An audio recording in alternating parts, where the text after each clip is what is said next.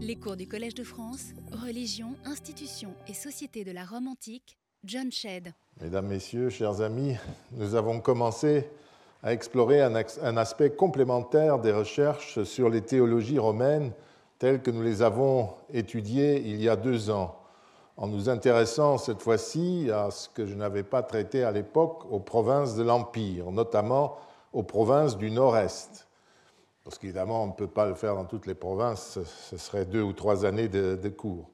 Nous avons abordé la, question de façon abstraite en examinant les textes de César et de Tacite pour observer, en quelque sorte de l'extérieur, comment les Romains faisaient de la théologie avec les dieux des autres. Et vous avez vu qu'ils euh, considéraient tout simplement que c'était des dieux comme les leurs et que c'était fait de façon assez approximative et superficielle et très générale. Un autre biais consiste à se poser euh, des questions sur la construction théologique des cités de l'Empire par le biais des calendriers religieux des colonies, d'après le texte du règlement de la colonie Genetiva d'Urso en Espagne méridionale, où l'on voit qu'il faut euh, dès le début de la fondation de cette cité, de cette colonie, euh, il faut fixer les jours de fête, les, divinités qu'il faut honorer, etc. Ce qui implique un exercice euh, théologique, si vous voulez, pour construire ce que nous appelons le panthéon de toutes ces cités. Mais il est indéniable que le seul moyen d'en savoir un peu plus, c'est d'observer sur le terrain ces colonies, par exemple, et d'essayer de reconstruire leur théologie et de tirer quelques conclusions à partir de là. Les cas choisis concernent la Gaule belgique et la Germanie et quatre cités voisines, Trèves, Cologne, euh, le municipio des Tongres et euh, les Bataves en Hollande. Nous avions commencé par présenter des généralités sur Trèves, cité depuis 17 avant Jésus-Christ, une cité de type méditerranéen, donc une ville avec euh, son territoire, puis euh, trêve de 20 colonies latines au plus tard sous l'empereur Claude, sans doute peu après 48 avant Jésus-Christ. Toujours cette censure de Claude qui peut être à l'origine de ce genre d'initiative.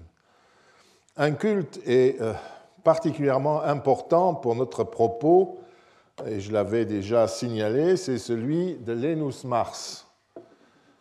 C'est le, le, dieu d'un grand temple situé à l'extérieur de la ville de Trèves, où venaient se réunir, aussi, pour les jours du culte collectif, les représentants des pagis, des circonscriptions de la colonie. On ne connaît pas le nombre exact, mais on en a un certain nombre.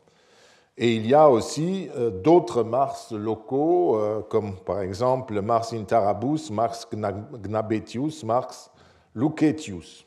D'abord un détail. Dans un chapitre conservé, consacré aux dieux et aux rites, et qui est dans l'ensemble tout à fait euh, correct, hein, mon collègue Greg Wolf s'interrogeait il y a déjà presque 20 ans sur ces épiclèses, Gnabetius, Lucetius, Lenus, etc. Il se demande notamment euh, si, une fois la conquête terminée, les divinités locales n'auraient pas offert aux indigènes la possibilité d'avoir une identité propre. Dans l'Enus Mars ou Hercules Magusanus, vous le verrez celui-là, la présence de l'épiclèse ne suggère-t-elle pas l'existence d'une réserve euh, ainsi manifestée à l'égard du dieu romain Mars ou Hercule? Pourquoi, sinon, ne pas se contenter simplement de Mars ou d'Hercule? La réponse donnée par Greg Wolf à ces questions n'est pas très claire et se contente en fait de poser le problème. Mais il est significatif qu'il cite dans ce passage Hercules Magusanus, ce qui montre qu'il est influencé par les idées de Nico Roymans, un collègue hollandais, lequel refusait euh, d'accepter à l'époque où ces lignes étaient écrites l'idée que les Bataves aient pu adopter un mode de vie romain. Il est également significatif qu'il se réfère dans la page que j'ai citée, donc la page 208, euh, dans ce discours au Dieu des Juifs et des chrétiens, comme s'il s'agissait de la même chose. C'est précisément tout le problème. même dans le monde gallo-romain ou germain, la religion n'était pas forcément identique au judaïsme ou au christianisme.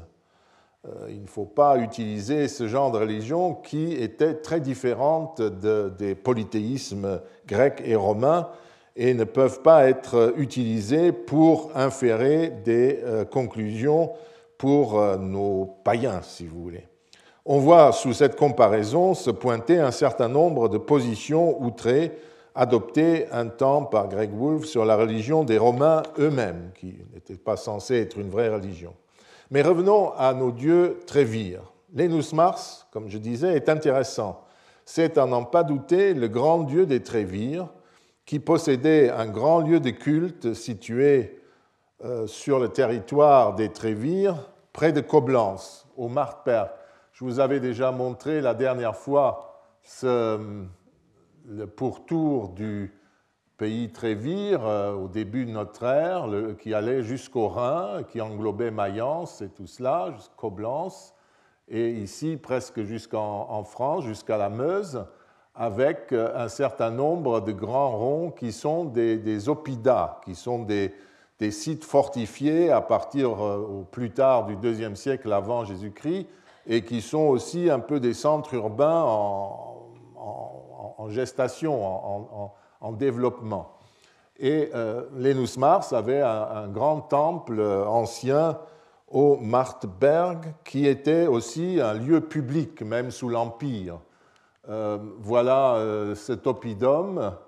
le sanctuaire proprement dit est là. et vous voyez, c'est quelque chose de très compliqué. Là, vous avez l'état du premier siècle après Jésus-Christ, où des portiques ont été construits autour de cet espace, et vous voyez toute une série de temples qui étaient à l'intérieur, qui remplaçaient toute une série d'autres temples qui étaient de simples carrés. Et vous voyez que ceux-là ont la forme de ce que les archéologues gallo-romains appellent des phanums, mais c'est au premier siècle après Jésus-Christ qu'ils apparaissent, pas auparavant. Donc, est-ce que c'est des, constructions celtiques, comme on pourrait le penser Ce n'est pas évident d'après ces fouilles récentes, excellentes, menées notamment par Martin Thomas et qui ont été publiées euh, il y a euh, huit ans dans ce volume. Et c'est un lieu aussi très, si vous voulez, très très, ancien, qui va jusqu'au IIIe siècle avant Jésus-Christ. Deux éléments liés à ce dieu au chef-lieu retiennent immédiatement l'attention. D'abord, euh, il y a la position du temple de Lénus Mars à Trèves. Donc voilà, vous avez la ville de Trèves qui, dès le début de notre ère, a euh, un pourtour urbain. On ne sait pas si les murailles sont de cette époque, mais euh, vous voyez que les nécropoles euh, respectent cette surface dès le début. Et euh, vous avez donc Trèves est construit au bord de la Moselle, et vous avez ici un grand sanctuaire qui est le sanctuaire de Lenus Mars, qui était à une certaine distance de la Moselle, ça c'est le pont sur la Moselle qui est de 17 avant Jésus-Christ, et qui a été repoussé un peu et vers, vers les collines. Euh, et puis il y a un deuxième temple euh, qu'on appelle euh, le temple du Herrenbrünnchen, de, de, la petite fontaine du Seigneur qui se trouve ici, qui est aussi à proximité du rempart. Et on a l'impression que le rempart peut être allé comme ça, mais à un moment donné a englobé quelque chose là.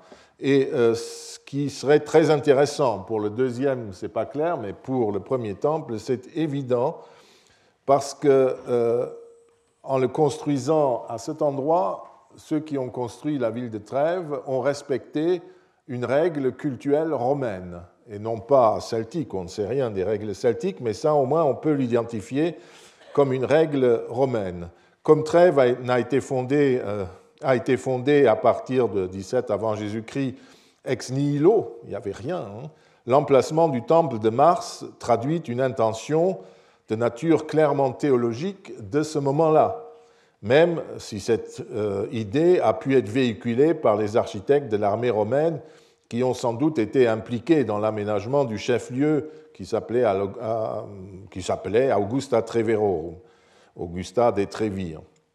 Il reste que les membres de l'élite qui étaient les commanditaires de ce grand projet urbain euh, ne voyaient apparemment rien de choquant dans le fait que le grand dieu local se trouve à l'extérieur de la ville, parce qu'au moment où ce temple a été construit, euh, dans sa première phase, toute la ville était disponible. Hein. Ils pouvaient le mettre où ils voulaient. Ils ont mis un temple là, ils ont mis d'autres temples ici, euh, il y avait toute la place disponible.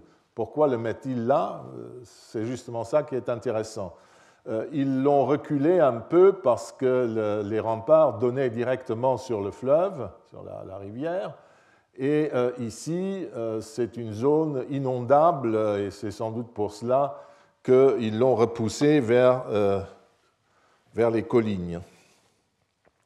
Voilà donc ce, temple tel qu'il est dans la deuxième phase où il est monumentalisé vous voyez son hôtel, la cella ici, euh, un, théâtre cultuel qui se trouve là, un enclos où il y a des trésors, des lieux où on dépose des, ex-voto, des termes par ici, et puis ici, il y a des sortes de bancs précédés d'un hôtel qui sont les exèdres des circonscriptions du peuple trévire, c'est-à-dire des, des, circonscriptions du territoire des trévires. Et les architectes se sont amusés à faire une reconstruction. Vous voyez donc que c'est quelque chose d'assez important. Et voilà, les petites euh, représentations. Celle-là, elle devrait être à mon avis là, il y en a une autre là. Euh, on le sait par des inscriptions. Hein. L'Enus Mars, dont l'épiclèse Lénus n'est pas compréhensible, offre par ailleurs trois autres indications intéressantes.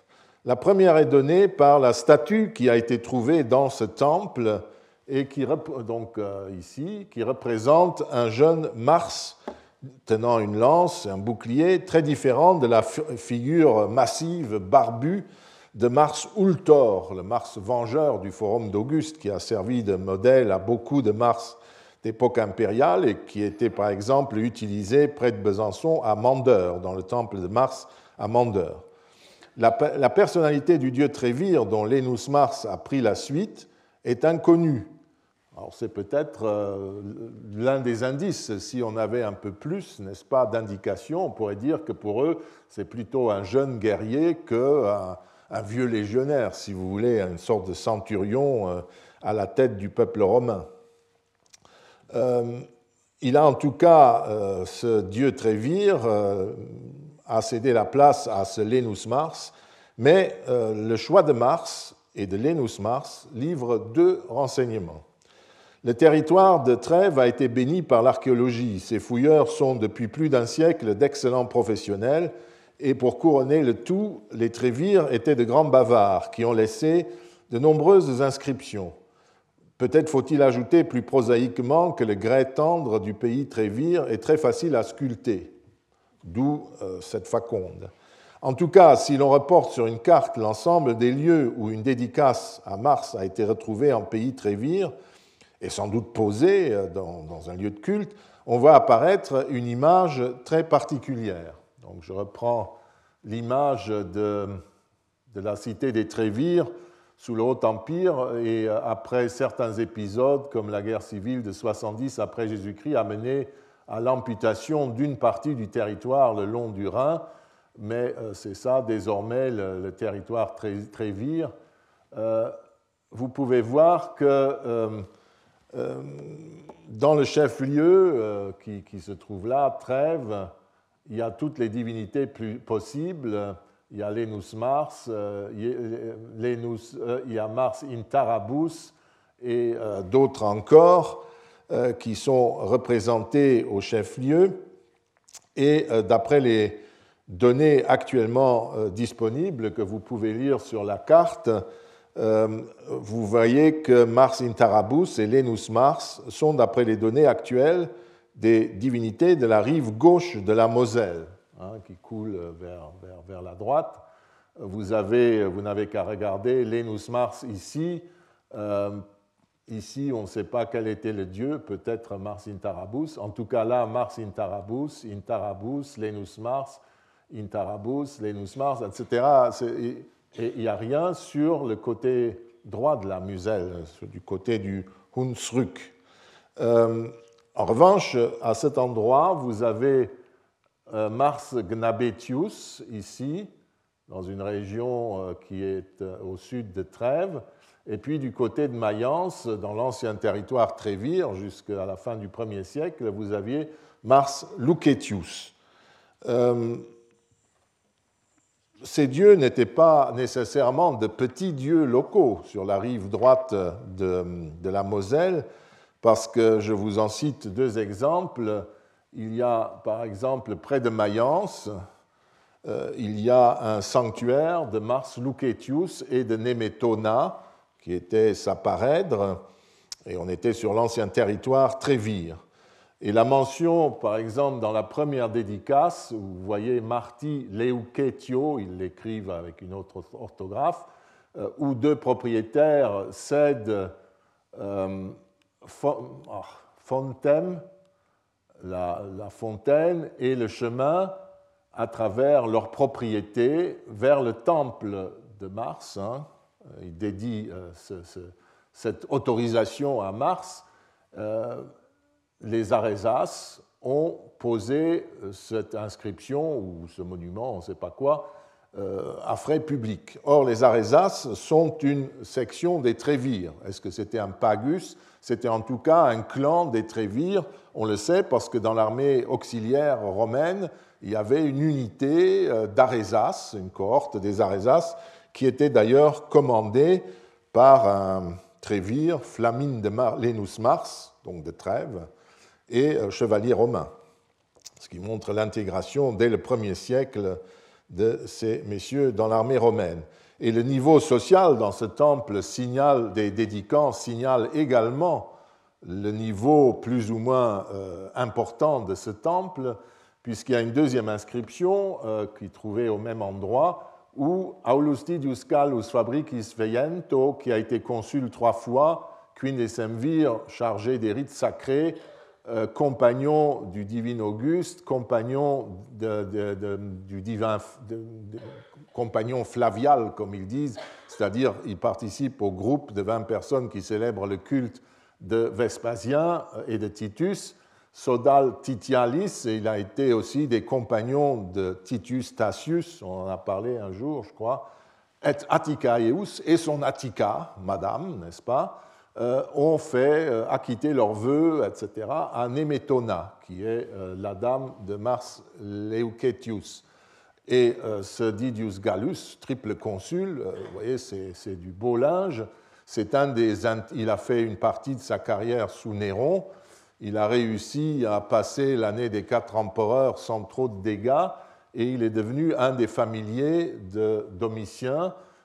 C'était un redoutable délateur aussi, hein, qui rapportait, accusait ses compagnons euh, et qui a réussi à naviguer jusqu'au début du deuxième siècle, euh, à l'époque de Trajan. Alors pourquoi a-t-il posé cette inscription? Il n'a jamais été gouverneur dans le secteur mais en 83 et 89, il est parti avec Domitien, en tout cas il a été avec l'armée de Domitien euh, dans les guerres germaniques qui bataillaient dans le secteur, des, troupes qui bataillaient dans ce secteur. C'était peut-être à cette occasion, d'après certains, qu'il a visité Mayence, qui était déjà commençait à être le siège du gouverneur de Germanie supérieure. Et puis, euh, il y a une deuxième hypothèse, c'est que ce serait lui qui aurait apporté à Trajan, qui était à l'époque gouverneur là, à la tête d'une très grande armée, euh, et euh, qui lui aurait apporté l'annonce qu'il avait été adopté par Nerva et que donc la route vers le pouvoir était presque ouverte. Et à cette occasion, il aurait fait ce vœu. Donc vous voyez, c'est des lieux de culte tout à fait importants qui qui sont euh, absolument euh, euh, à prendre en compte quand on parle de Mars. Mais vous voyez, ils ne sont pas à Trèves, ce qui doit signifier quelque chose. On y reviendra. À, Lyon, il y a aussi un, un pérégrinus, un monsieur qui s'appelle Pérégrin, fils de Secundus, Kiwis Trewer, citoyen de Trévire. C'est aussi un, pérégrin, comme disaient les Romains, un étranger. et il a fait une dédicace à lucetio marti, vous voyez, il inverse comme dans l'Enus Mars, et nemetona. Donc, ce qui montre que les citoyens de Trévire faisaient ça, ces dédicaces au 1er siècle.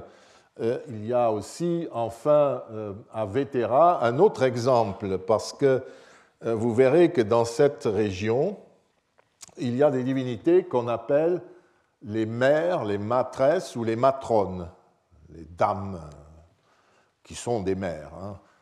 souvent, c'est les mêmes types de, cultes. Et euh, ce monsieur qui a été chef de bureau ou secrétaire du légat de la, 13, de la 13e légion Ulpia, donc encore une fois un Romain bien installé, à Xanten, en haut, vers le nord, en Hollande, entre la Hollande et l'Allemagne, et il fait une dédicace au maire Trévire, pour des raisons qu'on ne sait pas. Est-ce qu'il a des rapports avec Trèves Est-ce qu'il est d'origine Trévire On ne le sait pas. Et vous voyez, euh, ce qui est intéressant, il s'adresse à ces matrones, ces mères Trévire, des divinités collectives, alors qu'à Trèves même, on ne les trouve pas. Dans la construction du calendrier, manifestement, les Trévires n'ont pas mis les mères, qui sont représentées tout autour de la Trévirie, mais pas à Trèves.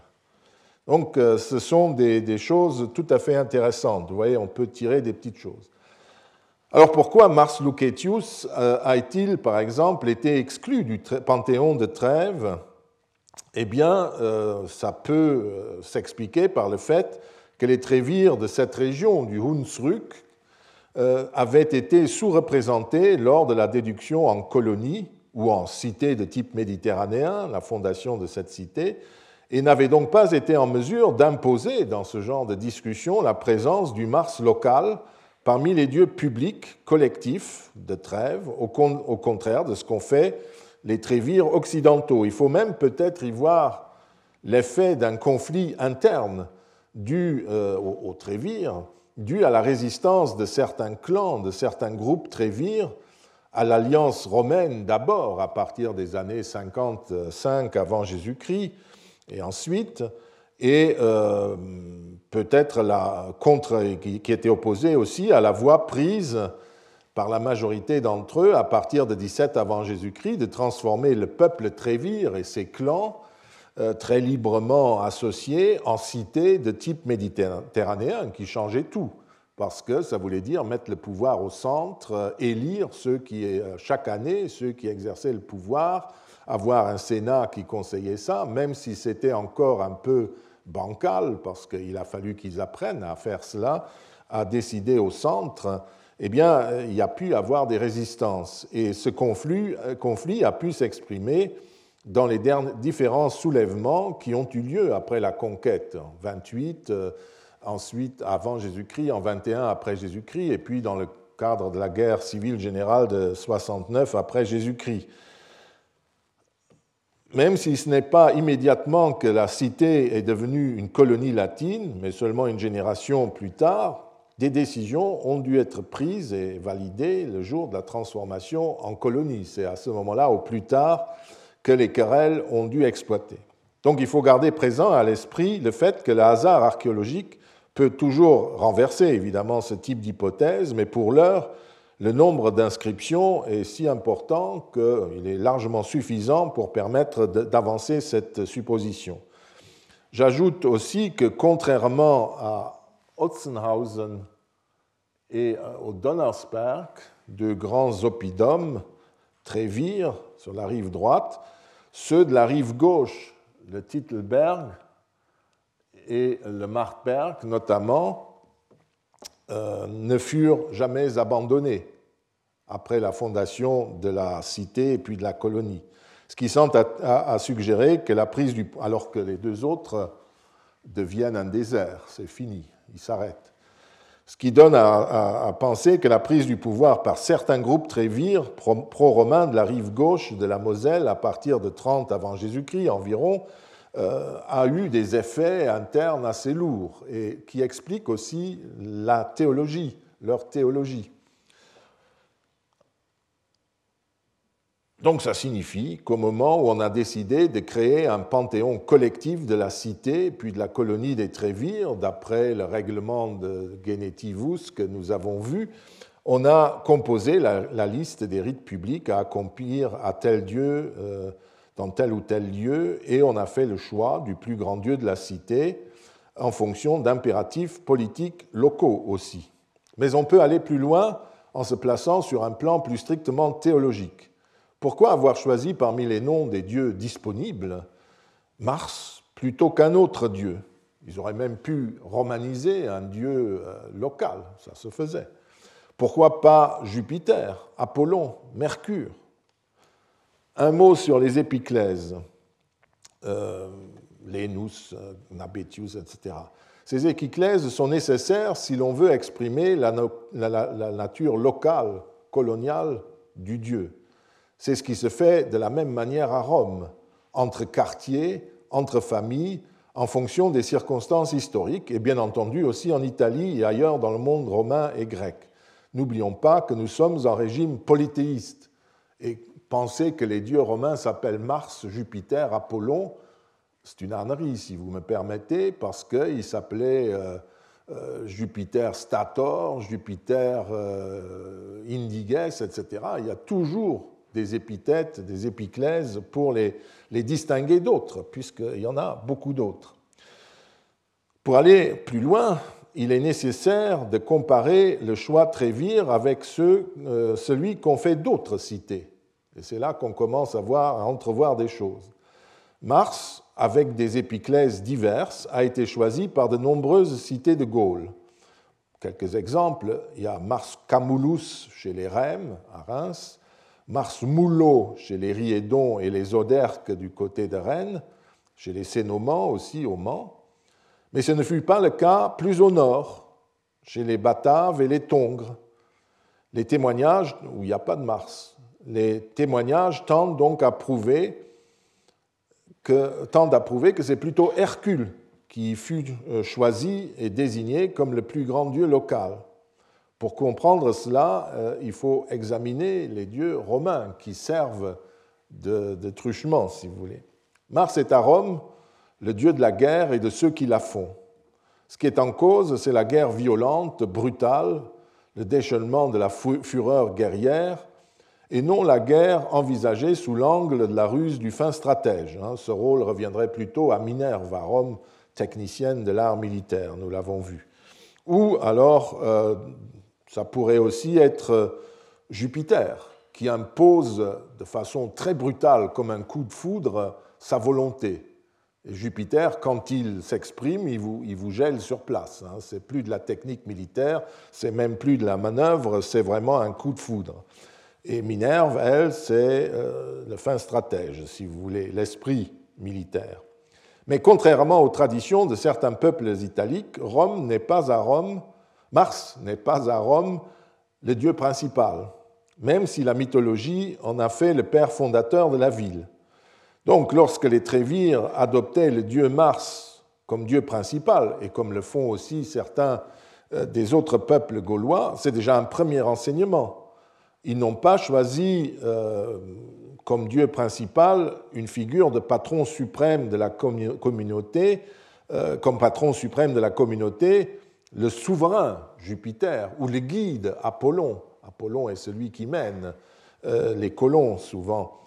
Euh, ce n'est pas cela qu'ils regardaient, mais plutôt un mode d'action proche de celui que revendiquaient ceux qui se reconnaissaient en lui, les citoyens en armes.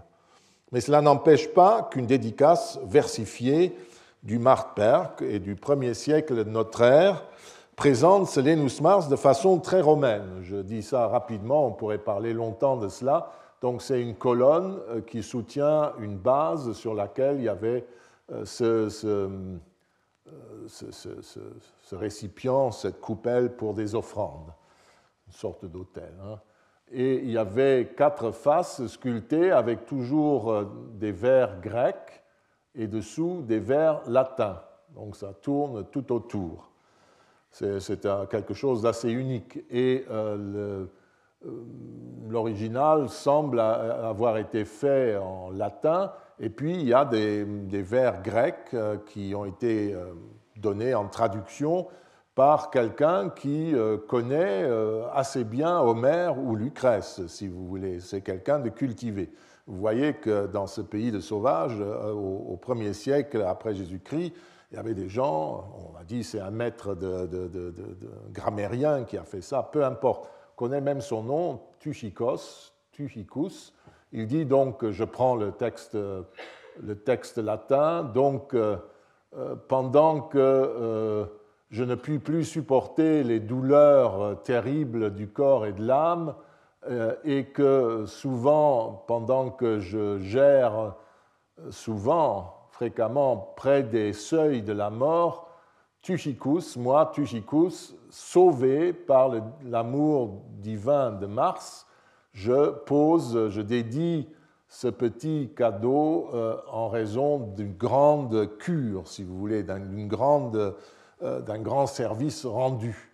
Vous voyez le type de, prose que c'est, mais vous voyez que là, Mars est déjà autre chose. C'est encore plus romain que ce que j'ai dit. Parce que Mars, à Rome, c'est le dieu qui défend ceux qui l'ont choisi comme dieu, c'est-à-dire il défend les corps et l'esprit. Il défend contre les agressions d'ennemis, contre l'agression euh, de voleurs quand vous avez un domaine, une ferme, et aussi contre l'agression d'esprits malins, mauvais et de maladies. Maladie du troupeau, maladie de l'individu. Et vous voyez le vocabulaire euh, militaire, profugain, servatus sautheis, c'est tout à fait militaire dans son expression. Ce n'est pas un Dieu guérisseur, c'est un Dieu protecteur. Et ça, vous n'avez qu'à lire j'ai du Mésil ce qu'il dit du fameux texte de Caton où euh, il y a une invocation euh, de Mars dans ce contexte, c'est tout à fait cela. Et il connaissait très très bien la théologie romaine. Euh, revenons à la différence entre les Bataves et les Tongres et les autres peuples gaulois, pour comparer et aller encore plus loin. Comme Tonderx l'a montré, les Bataves ont opéré un autre choix que les Trévires, les Rèmes, les Riédons, etc. Alors que les intentions de départ sont très vraisemblablement les mêmes, identiques.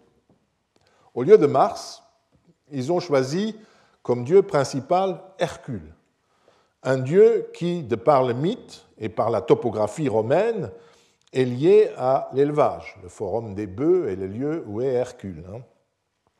Et quand vous euh, regardez, vous trouvez effectivement euh, euh, dans cette zone-là des maisons traditionnelles et dans les zones en gris plus clair, des villas. C'est-à-dire ça c'est de l'élevage, ça c'est de la céréaliculture. C'est une observation très intéressante. Et, et surtout, ils ont choisi un dieu lié à l'élevage et à l'aventure puisque, on l'avait dit déjà, Hercule, c'est le dieu du retour victorieux après des exploits accomplis au loin. Et voilà ce que ça donne si vous mettez le culte des deux dieux, n'est-ce pas, en Hollande. Je vous ai montré euh, le, paysage archéologique. Vous avez Hercule. Et quand on passe dans le domaine de la céréaliculture, ici, vous avez partout des Mars. Et ça continue jusqu'à Reims, évidemment. Une autre différence, donc ça c'est déjà une première différence, ils ont fait un choix entre deux types de dieux. Une autre différence, par ce choix de celui qu'ont fait les Trévires. Hercule est un dieu connu, mais il n'appartient pas au premier rang des dieux romains, au contraire de Mars, même si Mars n'est pas le dieu suprême, ce qui est un autre choix de nouveau. Ce trait trahit lui aussi le fait que les Bataves recherchaient dans Hercule autre chose qu'un grand dieu, il cherchait des qualités particulières plutôt qu'un statut affirmé dans le panthéon public romain.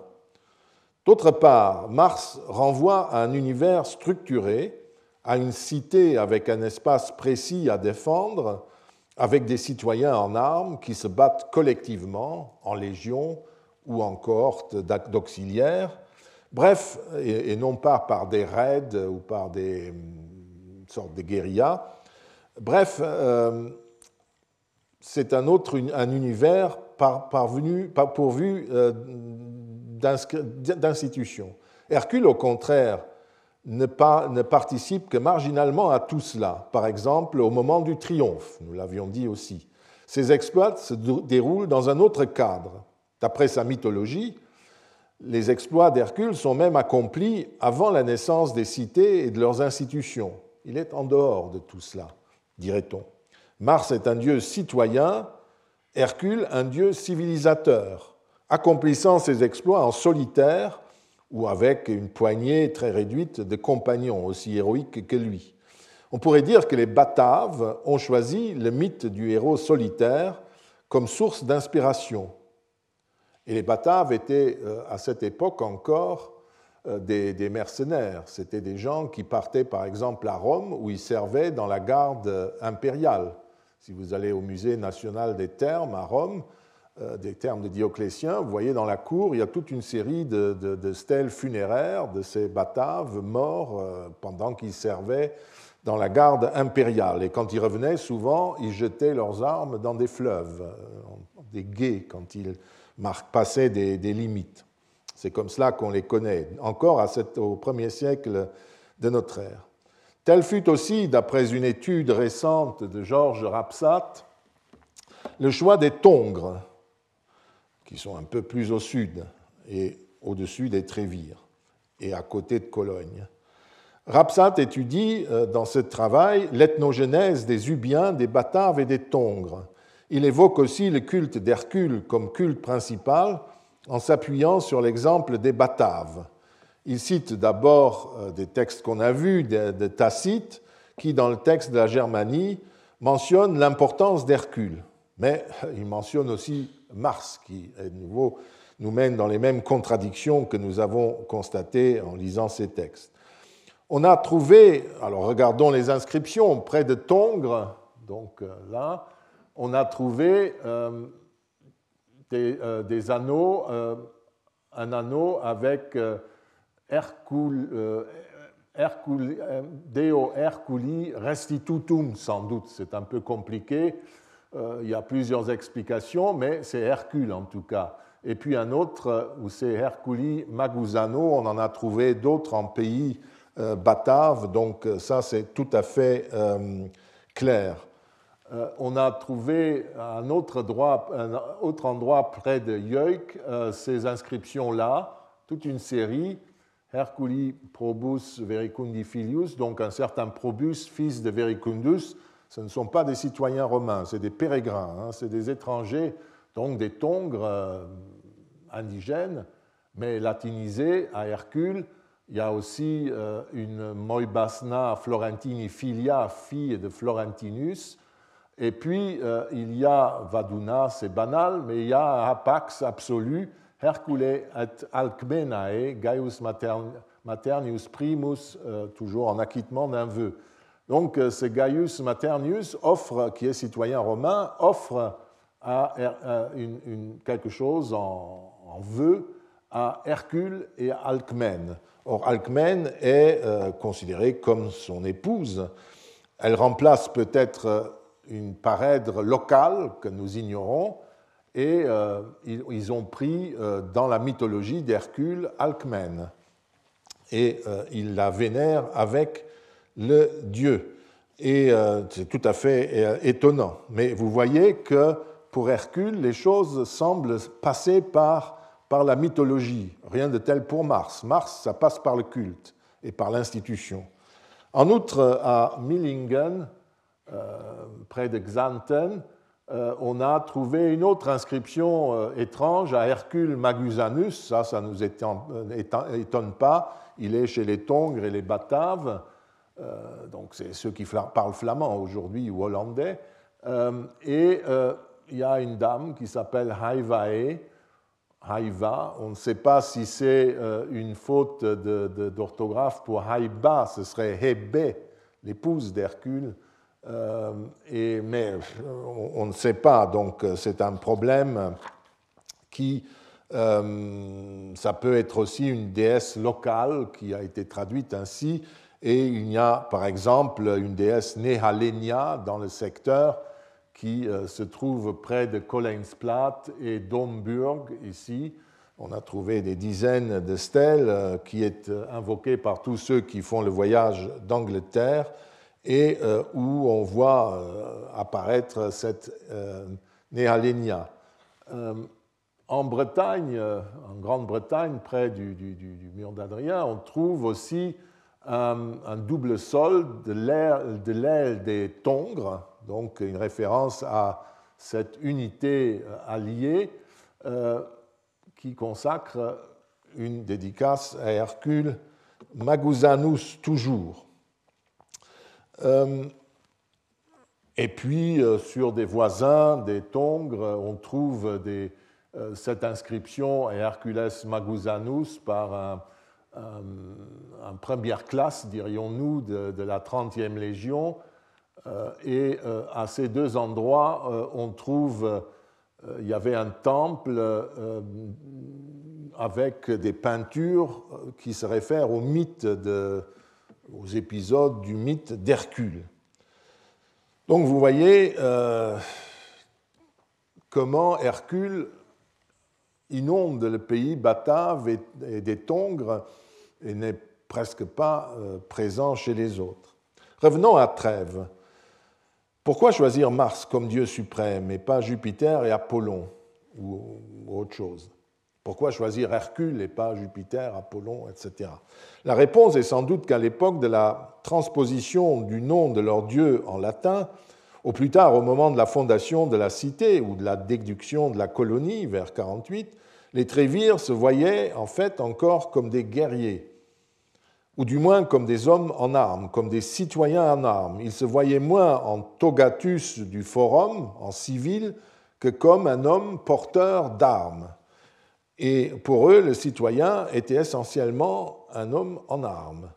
C'est ce que trahissent aussi au début de l'Empire, au début du premier siècle de notre ère, leurs coutumes funéraires, où ils s'enterrent avec leurs armes, leurs, leurs armures, etc.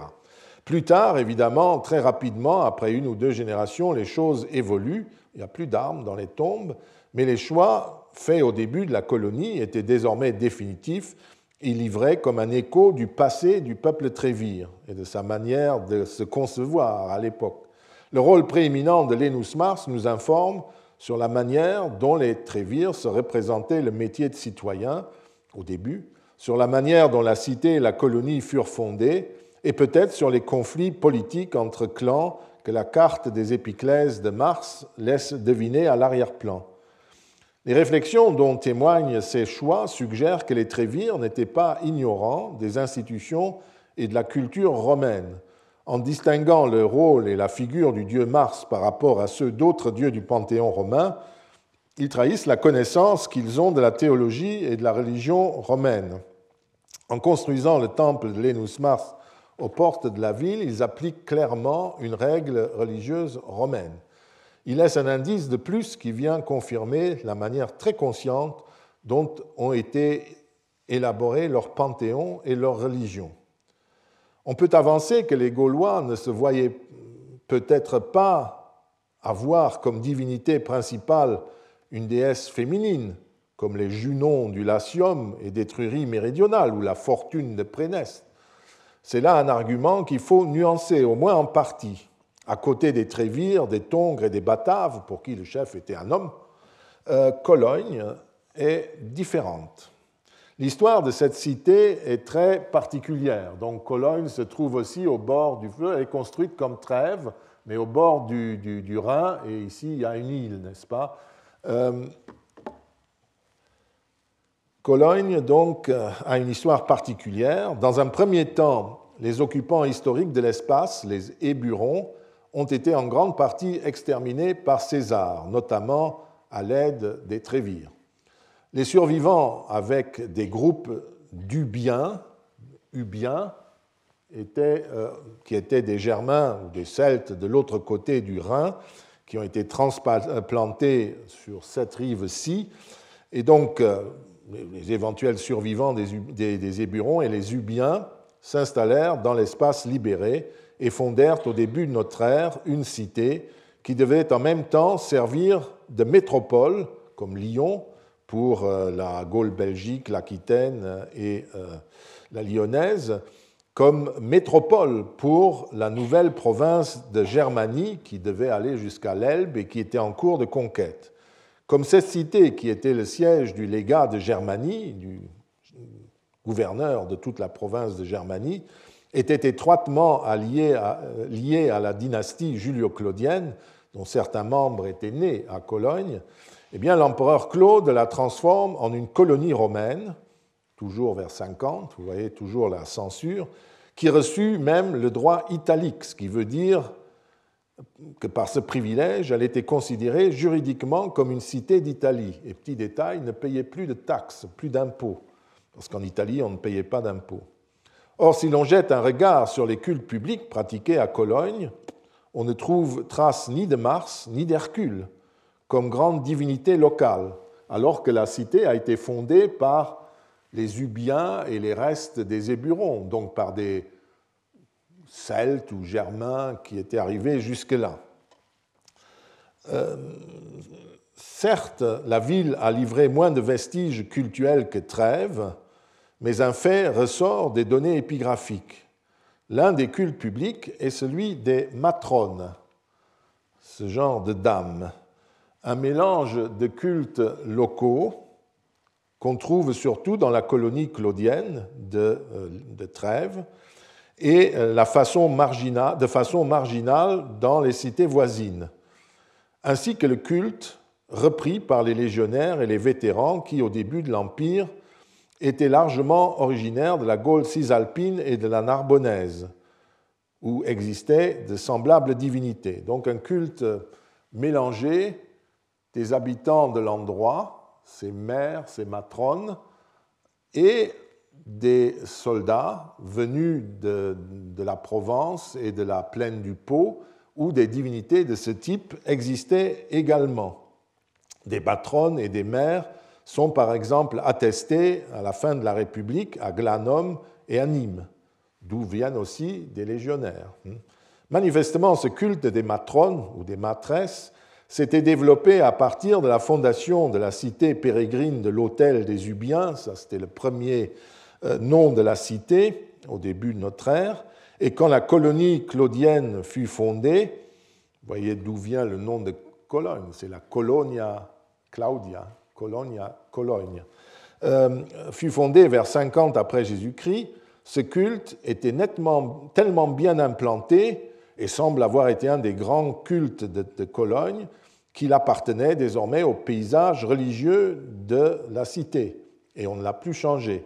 L'un de ses plus grands temples se trouvait même à proximité immédiate du camp de la Prima Legio Minervia, la première légion, la minervienne, à Bonn, qui était situé, à 20 km sur le territoire de la colonie. À Trèves même, à Cologne même, on a trouvé des inscriptions, mais on n'a pas trouvé ce qui pourrait être un grand temple des matrones. Voilà donc trois exemples de la manière dont fut élaborée la religion publique dans des colonies nouvelles et sur des territoires nouvellement conquis, lesquelles colonies ont suivi, vous l'avez vu, des voies différentes en fonction de leur culture et du contexte historique. Bien entendu, ces cités possédaient aussi un temple de la triade capitoline, ou du moins un culte qui, était adressé à cette triade, notamment le 13 septembre, jour des Jeux romains, et aussi d'autres divinités romaines. Mais l'intérêt était de suivre la manière dont elles ont tracé les grandes lignes de leur panthéon, et notamment ce qu'ils ont pris comme divinités majeures. Deux remarques encore à ce sujet la réflexion des Trévires était apparemment euh, assez poussée, ainsi que l'a démontré euh, Tonderks. On trouve dans le temple de Lénus Mars, que je vous ai montré à l'extérieur de la ville, des rites votifs effectués par des parents pour leurs enfants. Derks se réfère, pour expliquer ces rites, à ceux que nous connaissons de Rome, au jour des Liberalia, ce jour où les jeunes garçons devenaient adultes et euh, passage qui était salué par un sacrifice qu'ils offraient au temple de Jupiter. Nous en avons parlé l'an dernier. À Trèves, les fondateurs, puis progressivement la population, ont commencé à célébrer la majorité de leurs garçons auprès de Lénus Mars, qui tenait le rôle de Dieu suprême. toute une série d'inscriptions et de sculptures qui paraissent le prouver. Encore un exemple donc de ce mélange dont j'ai tenté de vous faire comprendre les raisons d'être et la subtilité. On a également fait quelques progrès dans l'interprétation des divinités. À Cologne et sur les territoires de la Colonia Claudia, on trouve une série de dédicaces qui mentionnent des curies, des groupements de citoyens associés au culte des matrones, c'est-à-dire des groupes, des clans, qui portaient d'ailleurs, on a pu le démontrer linguistiquement, le même nom que les matrones, la même épiclèse. Christian Rug, dans cet article, a noté que la plupart des dédicaces de ces curies s'adressent à des divinités masculines. Et il se demande si ces divinités ne sont pas les parèdres, les messieurs des matrones. Ainsi euh, approche-t-il des fameuses matronae aufaniae de Bonn, euh, l'épithète d'un dieu qui leur était voisin, puisqu'on a trouvé un hôtel à proximité.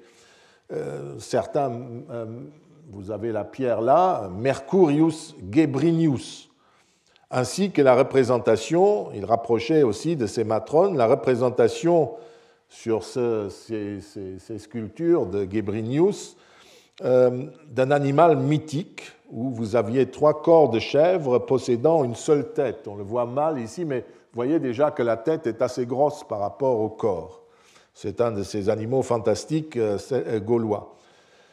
Et tout ça se trouve aussi pardon, sur un hôtel des Aufaniers. Ce serait pour Ruger le témoignage du stade thériomorphe des matrones qui serait à l'origine des déesses chèvres, et donc Gebrinius de Gabro, c'est le même mot, c'est de l'indo-européen, caper, chèvre, hein, serait euh, l'époux, un époux pour trois euh, déesses chèvres. Sans vouloir souligner davantage le, le caractère fantaisiste de cette combinaison que seul un homme pouvait inventer, Puissamment inspiré par le mythe moderne de la déesse mère et des représentations primitives de la divinité, l'hypothèse de Christophe Rüger pose un problème supplémentaire que soulève d'ailleurs l'identification qu'il fait des matrones aux ancêtres mythiques des euh, habitants de la région. Euh, d'un côté, on aurait un seul dieu en face d'un groupe de matrones. Qui représente qui ou quoi? Pourquoi un seul Dieu face à une pluralité de mères liées à un clan?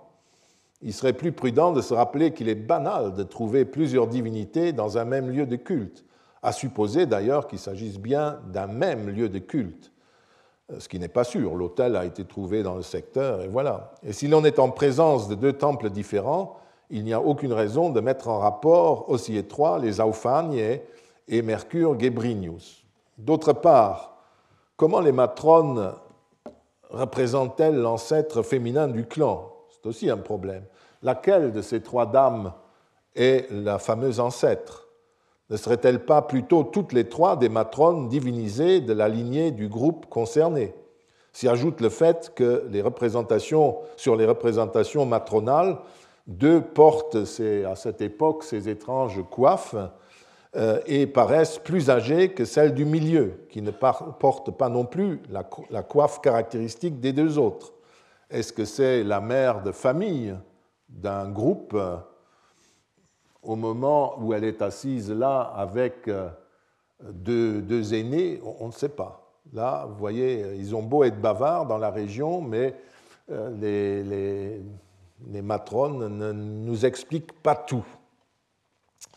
Euh, il y a manifestement dans ce dossier quelque chose qui nous échappe et je serai très prudent avant d'interpréter plus avant ce type de divinité collective.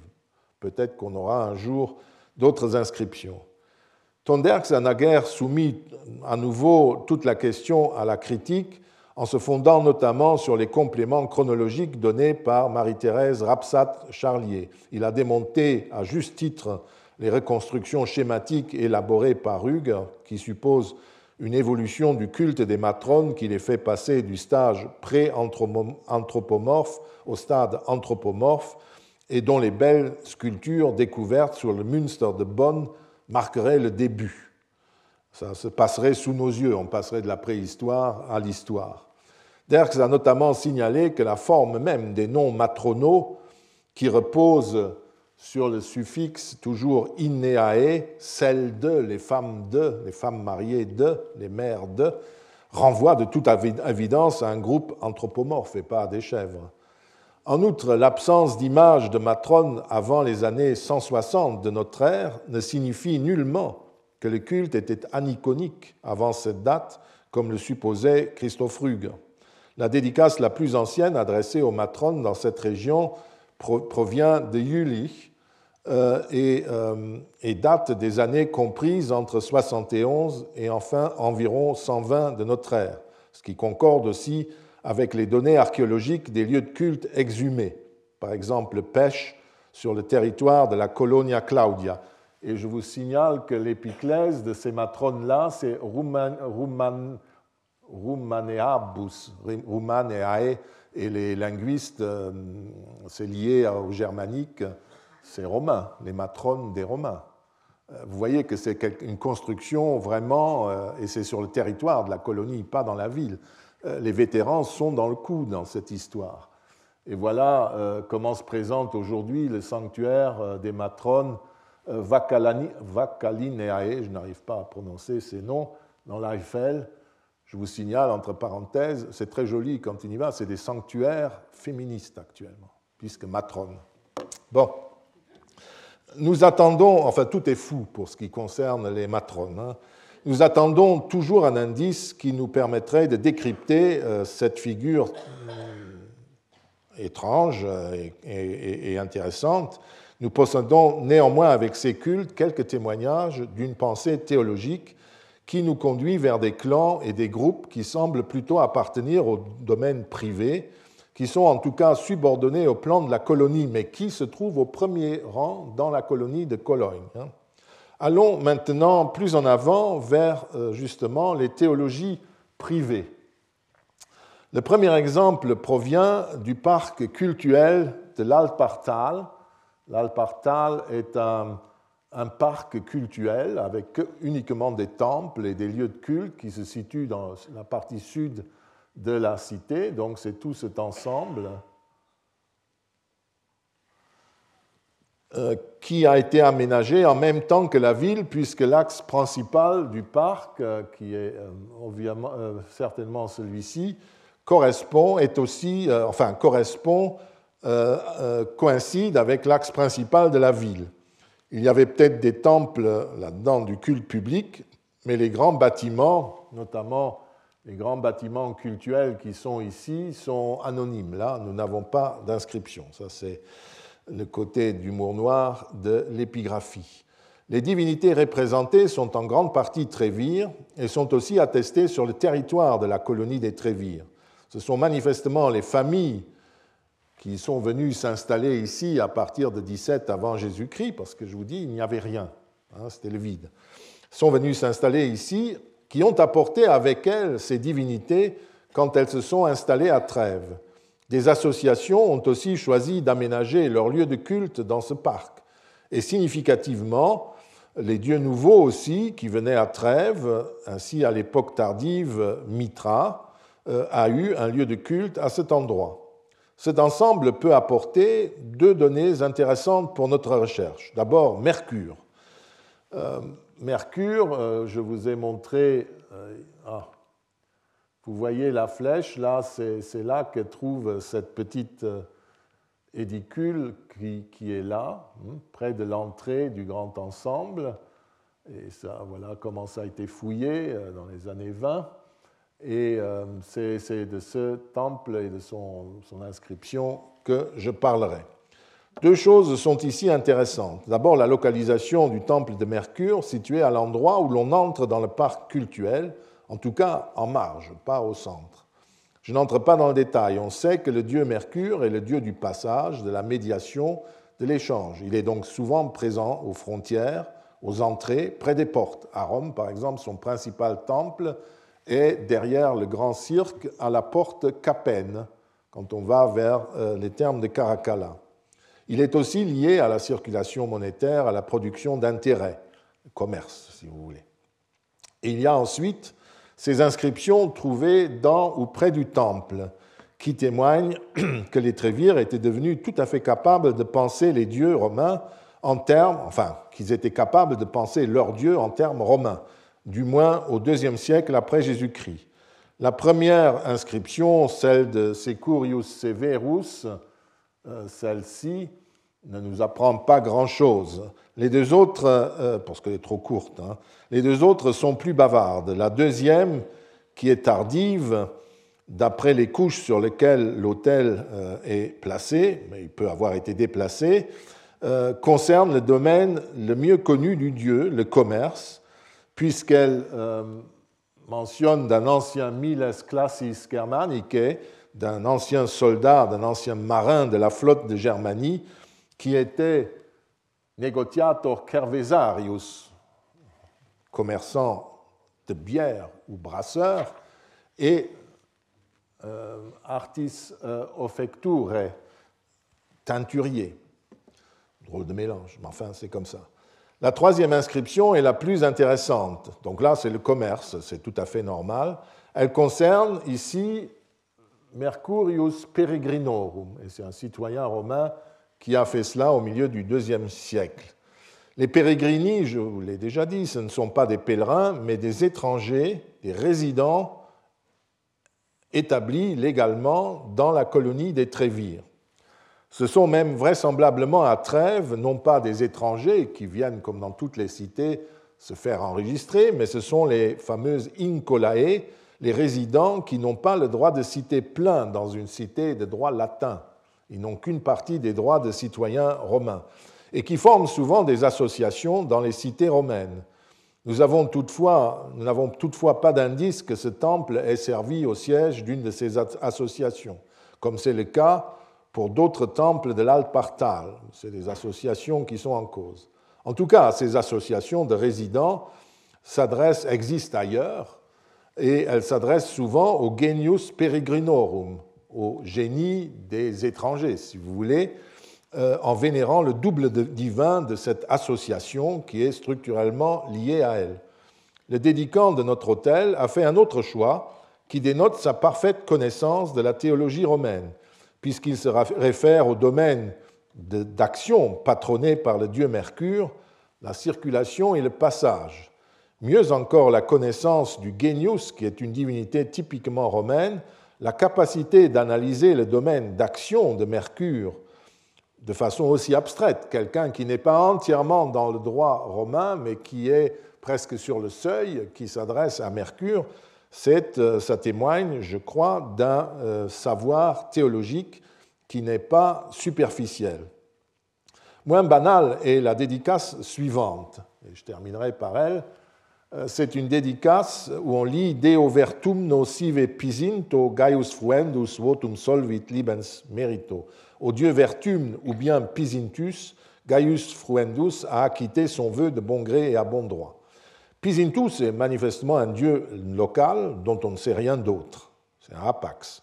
Mais le dédicant, vers le milieu du deuxième siècle après Jésus-Christ, a proposé une traduction latine. Et le latin figure en première place, je vous rappelle il traduit en fait en trévire, en, gaulois, en celtique. Euh, il traduit euh, le, dieu Pisintus par Vertumne, Vertumnus. Or, Vertumne est un dieu romain bien connu. C'est le dieu de la métamorphose, c'est le dieu, qui, est le changement. Essere, être. Euh, or, ce n'est pas un dieu très actif dans le calendrier rituel romain. Il est surtout connu par les érudits et les poètes, Varron, Properce ou Ovide. Quelques poèmes, mais pas grand-chose. Souvent, certaines traditions romaines, on a voulu en faire un dieu étrusque en se fondant sur le fait que lors de la chute de Volsini, euh, Orvieto, on ait installé un dieu local à Rome sous le nom de Vortumnus, sans doute euh, Voltumnus de Voltumna. Or, d'autres sources affirment que ce dieu existait déjà à Rome avant l'arrivée de Vortumnus, qui fut installé non sur le forum romain comme Vertumnus, mais sur l'Aventin. Je vous envoie aux travaux que euh, j'ai commis avec Jasper Svenbro euh, sur ce dieu pour que vous puissiez lire d'autres choses si vous le voulez. L'autel de l'Alpartal est d'autant plus important que la dédicace traduit en quelque sorte par le siwe, qui signifie ou bien, soit, le mode d'action en quelque sorte, l'identité fondamentale du Dieu. Vertum est Monsieur Siwe. Il est celui que certains attributs transforment immédiatement en un autre personnage ou Dieu. Tout son mode d'action est là. Properce et Ovide en donnent des dizaines d'illustrations dans lesquelles notamment la ronde des saisons joue un rôle important, dans la mesure où on les associe souvent au dieu, euh, on associe souvent le dieu Vertumnus au jardin et aux saisons. Dans les métamorphoses d'Ovide, il courtise Pomone, la déesse qui fait croître les fruits du jardin. Or, un regard sur notre autel, revenons en arrière, euh, un regard sur notre autel euh, permet euh, de, voir une chose. ce trait est parfaitement connu et compris de Fruendus ou des Trévires, puisque les quatre figures qui entourent le couronnement de l'autel représentent vraisemblablement les saisons. On ne peut pas expliquer l'épée et la torche, mais peut-être s'agit-il d'autres attributs qui expliquaient la transformation de Pisintus en Vertum, ou l'inverse. L'autel se dressait à l'intérieur de la petite enceinte avec les autels et les dédicaces. Euh, c'est près du temple de Mercure, là, que nous avons vu, toujours dans l'Alpartal, consacré au dit casus ou casus. Si ce nom traduit bien le hasard, casus, l'occasionnel ou le fortuit, on peut saisir la raison pour laquelle Pisintus Vertumnus a été associé au dit casus. Les deux types de divinités ont pu faire avec l'occasionnel et euh, l'apparence que revêt Vertumnus est fonction effectivement de l'opportunité du contexte, du casus, si vous voulez. Je vous remercie. Retrouvez tous les contenus du Collège de France sur www.colège-2-france.fr.